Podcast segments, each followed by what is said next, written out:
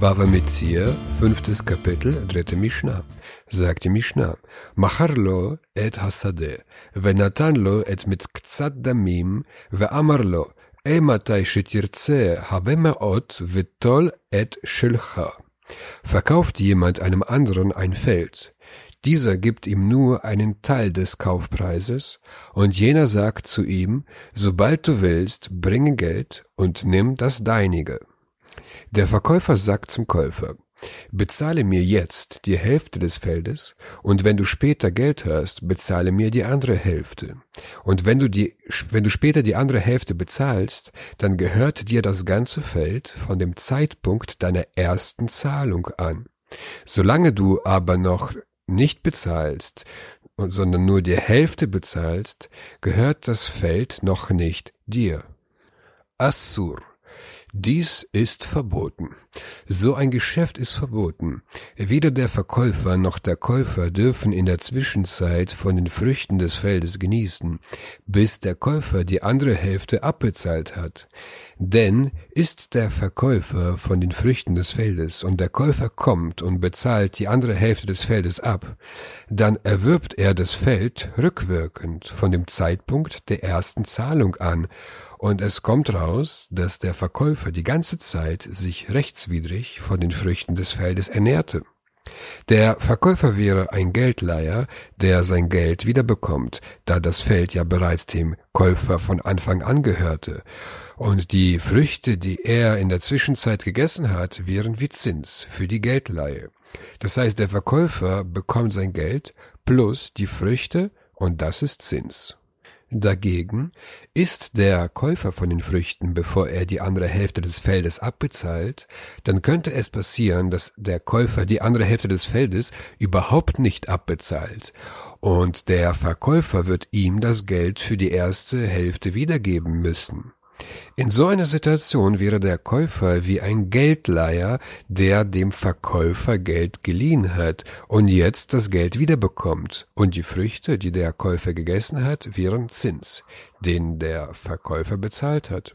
Das heißt, der Käufer bekommt sein Geld zurück plus die Früchte und das ist Zins.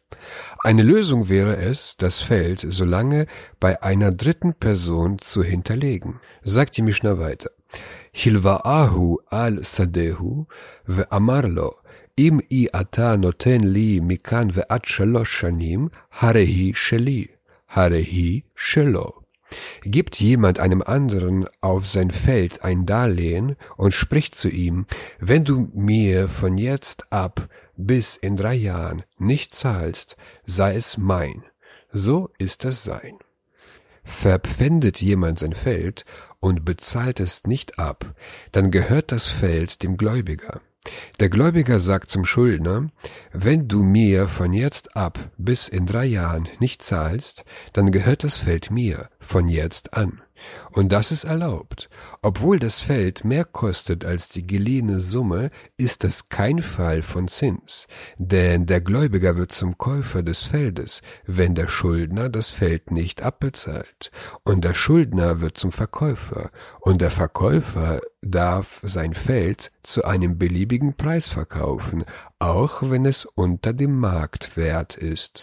Da es aber von Anfang an nicht klar ist, ob der Schuldner sein verpfändetes Feld zurückkauft, darf der Gläubiger die Früchte des Feldes innerhalb dieser drei Jahre nicht genießen. Denn vielleicht wird der Schuldner seine Schuld abbezahlen und es kommt heraus, dass der Gläubiger sein geliehenes Geld wiederbekommt plus die Früchte, die er während dieser drei Jahre gegessen hat. Und das ist Zins.